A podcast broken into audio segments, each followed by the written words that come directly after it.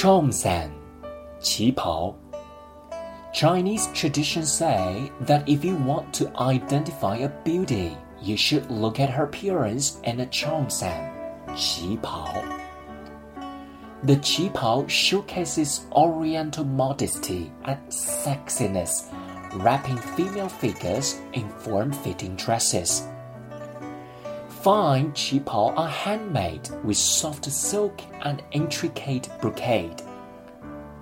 Selecting fine material is the first step to make a qipao. 26 dimensions must be measured to make a qipao and represent the taste of the master. The collars of qipao are always curved to show the softness and slenderness of the female's neck. Popular patterns on qipao include phoenix, birds, leaves, and flowers. The breathtaking beauty of qipao has lasted for more than a century.